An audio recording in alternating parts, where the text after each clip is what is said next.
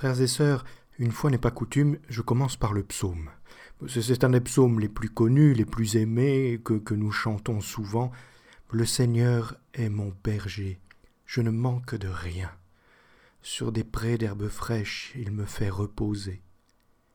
Je crois que c'est magnifique pour, pour l'été particulièrement, cette saison où, où nous cherchons le repos, où nous prenons des vacances, pour ceux qui le peuvent en tout cas. Et puis surtout, ça répond à une soif intérieure, pressante, ancienne, profonde. Il me, le Seigneur me comble, il me donne le repos, il me fait reposer. Voilà des choses auxquelles on aspire, vers lesquelles notre être tout entier semble tendre. En contraste apparemment de cette quiétude paisible, l'Évangile nous fait d'abord voir une espèce d'agitation parmi les apôtres. on se souvient, la semaine dernière, ils étaient partis en mission. Ils étaient partis en mission pour annoncer la bonne nouvelle. Et les voilà qui reviennent et qui rendent compte à Jésus de leur mission. Ils sont tout contents, ça a bien marché, ils ont été bien reçus, ils ont trouvé quoi dire. Eux qui n'avaient passé que quelques semaines auprès du Seigneur se, se découvrent déjà capables d'être des témoins de l'Évangile. Le, mot à mot du grec est ici un peu amusant et, nous montre comment cette scène est, touchante et un peu irréaliste. Euh, car le grec nous dit que euh, les disciples annoncent à Jésus. Non pas qu'ils font le compte-rendu ou qu'ils rapportent ce qui s'est passé, mais ils annoncent comme on annonce l'Évangile. S'il y en a un qui n'a pas besoin d'être évangélisé, c'est certainement le Seigneur Jésus. Donc on voit une sorte de, naïveté et d'effervescence parmi les apôtres. Euh, ils sont bien à leur place désormais dans leur mission d'annonce, qu'ils annoncent même à Jésus. Et alors Jésus leur fait cette invitation que, que nous aimerions entendre plus souvent, venez à l'écart, venez à l'écart et reposez-vous un peu. Alors venir à l'écart, pour nous, ça veut dire sortir du bruit, sortir de l'agitation. Euh, mais dans l'Évangile, c'est une autre dimension, évidemment. Euh, c'est d'abord une invitation à entrer dans une plus grande intimité avec Jésus. Sortez de la superficialité, sortez de l'effervescence qui, peut être celle de la mission apostolique. La preuve. On, est tellement sûr et, joyeux de nos succès dans la mission que le Seigneur nous dit attention, il faut vous enraciner plus profondément. Rentrez dans mon intimité. Mais cette intimité, c'est le sein du Père. Cette intimité, c'est le lieu où le Verbe de toute éternité est caché dans la gloire de Dieu. C'est ainsi qu'on retrouve dans l'évangile de la transfiguration cette même invitation. Jésus prend avec lui Pierre, Jacques et Jean et les amène à l'écart sur la montagne. Euh, il ne s'agit pas ici d'un programme d'escalade, mais bien de venir goûter l'intimité avec le Seigneur. Et donc il, nous faut rentrer dans cette dimension que oui, nous sommes dans un temps où nous aspirons au repos à cause de la fatigue euh, du travail, c'est certain. Mais à qui irions-nous? Qu'est-ce que ça veut dire se mettre à l'écart si ça veut dire s'éloigner du Seigneur ou mettre en repos notre vie spirituelle? Ça n'a aucun sens, c'est même un contresens. Donc que notre été ne soit pas le temps où on met en repos la fréquentation des sacrements ou l'assiduité à la prière quotidienne. Être à l'écart, c'est justement être plus profondément en Dieu. Et Jésus lui-même va à l'écart. On le voit aussi dans l'Évangile. Euh, le matin, de bonne heure, il se lève alors qu'il fait encore nuit, et il va à l'écart pour prier, c'est-à-dire pour retourner vers le Père, pour, pour se consacrer à la contemplation du Père, à l'écoute de la volonté du Père. Et donc je crois que euh, sur cet horizon, sur ces quelques euh, rappels de versets bibliques, nous pouvons mieux comprendre ce qui se passe quand ils arrivent euh, dans le lieu où ils pensaient, où nous pensions avec eux, être tranquilles, et qu'ils découvrent une foule nombreuse qui les presse de toutes parts au point qu'on n'avait même pas l'occasion de manger. C'est dire si euh, la foule était dense, si, si la demande était pressante. Donc il ne s'agit pas d'une déception, il ne s'agit pas d'un projet de vacances avorté. Jésus les amène à l'écart et il leur montre que dans la mission même on peut trouver le repos, on doit trouver le repos, parce que le, repos, le vrai repos, euh, consiste à épouser la volonté du Père. Et voici le Seigneur Jésus qui pose sur cette foule son regard, son regard de berger. Ben, c'est tout de suite ça qu'il remarque. Un, berger, quand il voit un troupeau, il l'évalue avec un œil de berger, et il voit tout de suite, ça, c'est un troupeau qui justement n'a pas de berger. Comment se fait-il qu'Israël n'ait pas de berger?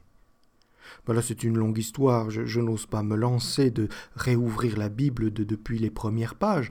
Enfin, souvenez-vous, euh, souvenez-vous au moins du, premier livre de Samuel au chapitre 8, euh, après le temps des juges, qui étaient des chefs, des hommes ou des femmes que Dieu suscitait au milieu de son peuple pour les juger, pour les conduire. Israël a prouvé le désir d'être comme les autres nations. Et tout est là.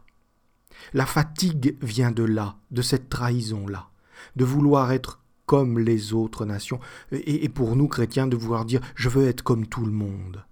C'est impossible. Quand on a choisi de suivre le Seigneur Jésus, on est nécessairement en soi, tout baptisé est un signe de contradiction. Alors, parce que ils ont choisi d'être comme tout le monde, ils ont demandé à avoir un roi, parce qu'ils ont regardé les nations, et ils ont vu comment ça marche. Ils se sont dit, un roi, c'est quand même une drôle d'invention. Un roi, ça vous assure la prospérité économique. Un roi, ça instaure la sécurité militaire. Un roi, ça vainc les ennemis. Ça sort au printemps à la tête de l'armée pour aller vaincre les ennemis. Et un roi euh, s'assure que les récoltes pourront être faites. C'est celui qui donne la nourriture. Et Israël a comparé ça avec Dieu. Euh, certes, il les fait traverser le désert pour leur rendre la liberté, mais enfin, tous les matins, faut attendre la manne, et demain, ben demain on verra. Aujourd'hui, il y a la manne, et demain, Dieu y pourvoira. Il faut toujours s'abandonner, il faut toujours faire confiance. Se trouver faible face à des ennemis euh, plus forts, plus nombreux, plus, plus puissants. Pas confortable d'avoir le Seigneur comme roi. Alors Israël, s'est dit, euh, est allé voir Samuel et dit donne-nous un roi, bah, nous aussi on veut, on veut être comme les autres nations. Samuel euh, a obéi à Dieu qui lui a dit très bien, donne-leur un roi. Mais ce roi n'a pas tenu ses promesses, ou plus exactement, malheureusement, ce roi a été conforme aux avertissements, aux mises en garde que Samuel a faites. Il va rien vous donner, il va tout vous prendre. Et c'est ainsi que nous avons entendu dans la première lecture au temps où, la royauté était déchue, euh, Jérémie s'est levé et a annoncé Dieu sera à nouveau votre berger. C'est la lecture que nous avons ce dimanche. Dieu sera à nouveau votre berger. Ah, c'est une grande nouvelle. Et alors nous, évidemment, quand nous lisons cet évangile, euh, nous croyons que Jésus est le berger annoncé. Évidemment que Jésus est le berger annoncé, évidemment que Jésus est Dieu en personne qui vient pour conduire son peuple. Mais vous voyez pourquoi ce rappel biblique est important C'est qu'il nous met face à notre propre déception. Qu'est-ce que c'est que ce roi? Il ne vient pas avec une armée? Comment va-t-il nous défendre? Comment va-t-il vaincre notre ennemi? Comment va-t-il rassembler son peuple? Comment va-t-il assurer la stabilité économique? Comment va-t-il nous donner à manger? Et qu'est-ce qu'il fait Jésus? Il parle. Il les enseigna longuement. C'est pas ce qu'on attendait.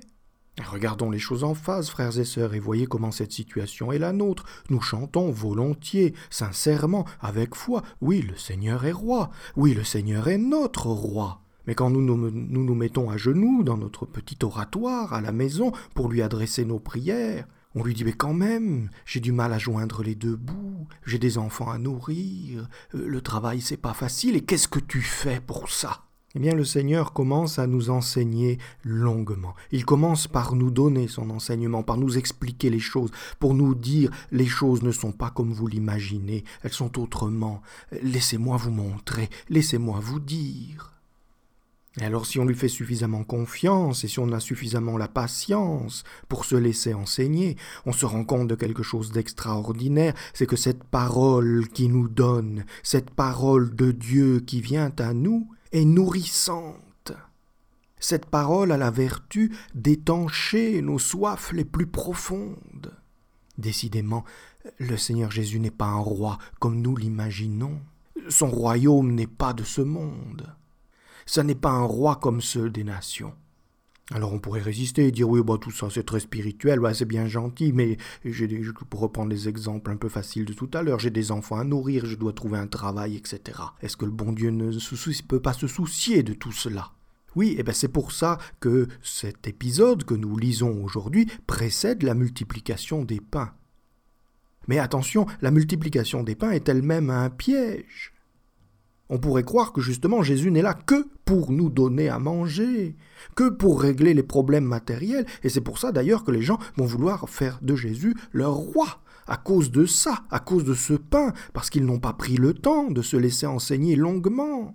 Et l'Église, pour nous éviter de tomber dans cet écueil, va interrompre à partir de la semaine prochaine le cycle de lecture de l'Évangile de Saint Marc pour consacrer tout l'été à la lecture du chapitre 6 de Saint Jean, le, chapitre sur le pain du ciel, sur le pain vivant, pour que nous ayons bien le temps de comprendre que oui, le Seigneur connaît nos faim, et qu'il vient lui-même se faire nourriture.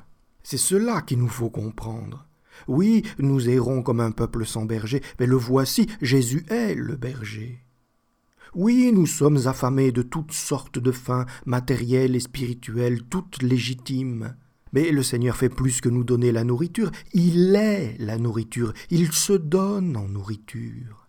Oui, nous sommes au cœur d'un combat qui nous dépasse, et notre ennemi nous malmène, et il est bien plus puissant que nous. Quelle sera l'armée qui viendra nous apporter la paix? Eh bien, Jésus est lui-même la paix que nous attendons. Alors maintenant que nous avons vu tout cela, nous pouvons reprendre l'invitation du début. Nous pouvons entendre le cœur compatissant de Jésus. Nous pouvons entendre le cœur miséricordieux, Jésus dont les entrailles se retournent par la compassion, nous dire Vous qui ployez sous le fardeau, vous qui êtes affamés, vous qui êtes sans berger, venez vous reposer en Dieu. Venez trouver votre repos en moi car de la même manière qu'autrefois Israël a demandé un roi comme les nations, pour arrêter de compter sur Dieu et poursuivre sa propre loi, et s'est ainsi fatigué dans la misère et la faim et la guerre. Comprenez que votre repos est d'épouser la volonté de Dieu. Comprenez que votre paix est Dieu, est en Dieu. Et entrer dans le repos, c'est cesser de compter sur soi c'est renoncer à compter sur soi, sur les ressources que nous avons ou que ce monde nous, nous prodigue, pour ne compter que sur la providence, pour ne nous abandonner qu'au seul vrai roi. Alors, frères et sœurs, l'évangile de cette semaine nous laisse avec cette question essentielle. Où cherchons-nous notre repos? Vers qui nous tournons-nous pour trouver notre repos? Autrement dit, quel roi choisissons-nous?